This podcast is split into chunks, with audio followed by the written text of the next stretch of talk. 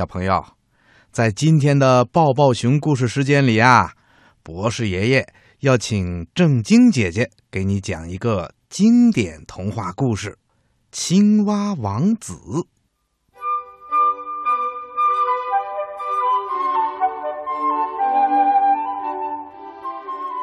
从前，在遥远的古代，有一个国王，他有好几个女儿。个个都长得非常美丽，尤其是她的小女儿，更是美得像仙女一样。就连见多识广的太阳，每次照在她的脸上，都会对她的美丽惊叹不已。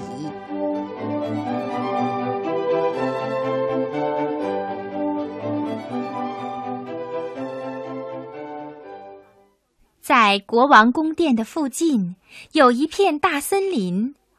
在森林的一棵老树下面，有一个深深的水潭。夏天天气很热的时候，漂亮的小公主经常到清凉的水潭边上玩儿。对了，小公主有一个金球，她总是坐在水潭边，把金球抛向空中，然后再用手接住。这是他最喜欢的游戏了。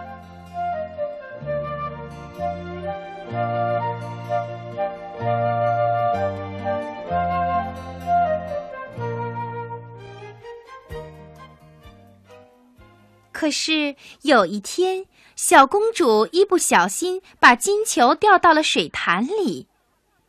水潭的水很深，根本看不见底儿。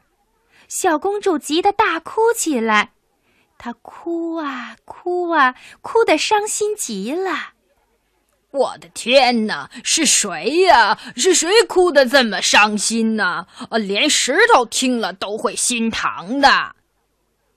小公主四处张望，不知道是谁在和她说话。忽然，一只大青蛙从水里伸出了它丑陋难看、胖嘟嘟的大脑袋。哦，原来是你呀，游泳健将！我在这儿哭，是因为我的金球掉进水潭里去了。好了好了，别哭了，不要难过嘛。嗯，我有办法帮你把金球捞出来。不过，要是我帮您捞出了金球，你拿什么东西回报我呢？亲爱的青蛙，你要什么东西都行。小公主回答说：“我的衣服、我的珍珠和宝石，哦，还有我头上戴的这顶金冠，都可以给你。”听了这话，青蛙对小公主说。您的衣服、珍珠、宝石和金冠我都不要，可是要是您喜欢我，让我做您的好朋友，和您一起玩游戏，吃饭的时候同坐一张餐桌，用您的小金碟子吃东西，晚上睡在您的小床上，那我就跳到水潭里，把您的金球捞上来。您答应我的请求吗？答应，答应。只要你把我的金球捞上来，你的一切要求我都答应了。小公主嘴上这么说着，心里却想：这只青蛙可真傻，净胡说八道。它也只配蹲在水潭里，和其他青蛙一样呱呱叫，怎么可能做我们人类的好朋友呢？再说那只青蛙。他得到了小公主的许诺以后，就把脑袋往水里一扎，潜入了水潭。过了不大一会儿，青蛙嘴里衔着金球浮出了水面。小公主又得到了自己心爱的玩具，心里别提有多高兴了。她拿起金球，撒腿就跑。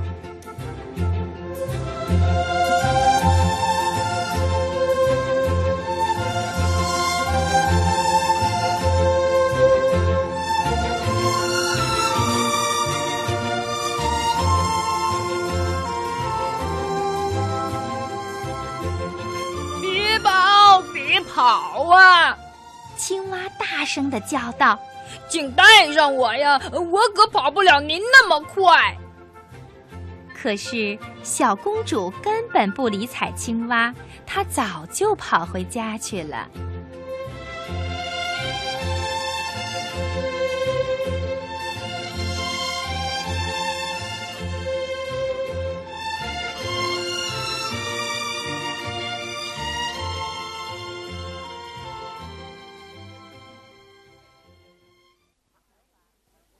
二天。小公主和国王刚刚坐在餐桌旁边，准备用她的小金碟子吃饭，突然听到一阵噼里啪啦的声音，接着就听见有人大声的嚷嚷：“小公主，快开门！”小公主跑到门口一看，啊，原来是那只青蛙正蹲在门前，她赶紧把门关上，跑回了座位。可是他心里害怕极了。国王见小公主一副心慌意乱的样子，就问她：“孩子，你怎么了？吓成这个样子？难道说门外有巨人要把你抓走吗？”“哦，不是的，爸爸，不是巨人，不过是一只讨厌的青蛙。”青蛙，它找你干什么呢？唉，我的好爸爸，昨天我在森林的水潭边上玩，不小心把金球掉到水潭里了。我当时哭得很伤心，那只青蛙替我把金球捞了上来，因为他让我做他的朋友，我就答应了。可是谁想到他会从水潭里爬出来？还爬了这么远的路来找我。小公主正和国王说着，门外的青蛙又大声的叫起来：“亲爱的小公主啊，请快打开门吧！爱你的人已经来到，你不会忘记昨天吧？在深深的水潭边，是你亲口许下诺言。”国王听了以后，对小公主说。你绝不能言而无信，快去开门，让他进来。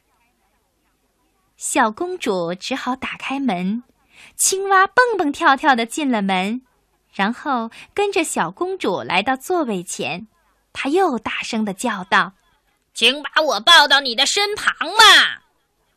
小公主听了，吓得浑身发抖。国王却吩咐她照着青蛙说的去做。青蛙被放在了椅子上，可它不大高兴，想到桌子上去。上了桌子之后，他又说：“把您的小金碟子推过来一点好吗？啊，这样我们就可以一块儿吃了。”小公主很不情愿，可她还是把小金碟子推了过去。青蛙吃得津津有味。小公主却一点胃口都没有。终于，青蛙开口说：“嗯，我已经吃饱了，现在我有点累了，请把我抱到您的小卧室去，铺好您的缎子被，我们睡觉吧。”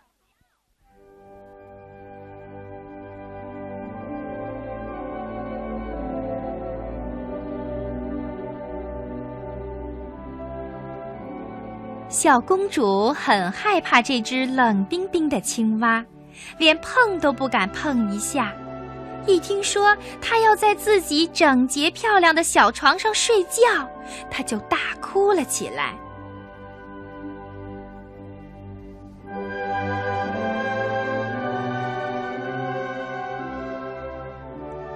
国王见小公主这个样子，就生气的对她说。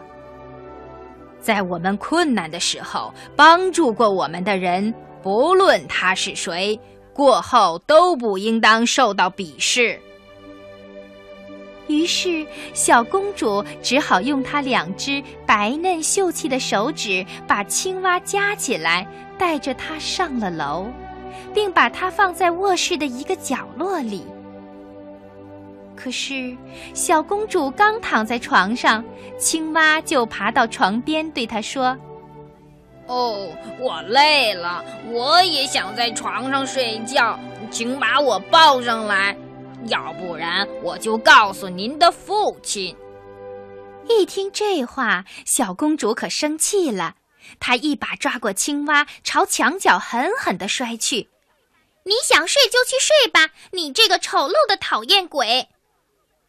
谁知道，青蛙一落地，它就不再是什么青蛙了。却一下子变成了一位王子。只见这位王子满面笑容，两眼炯炯有神。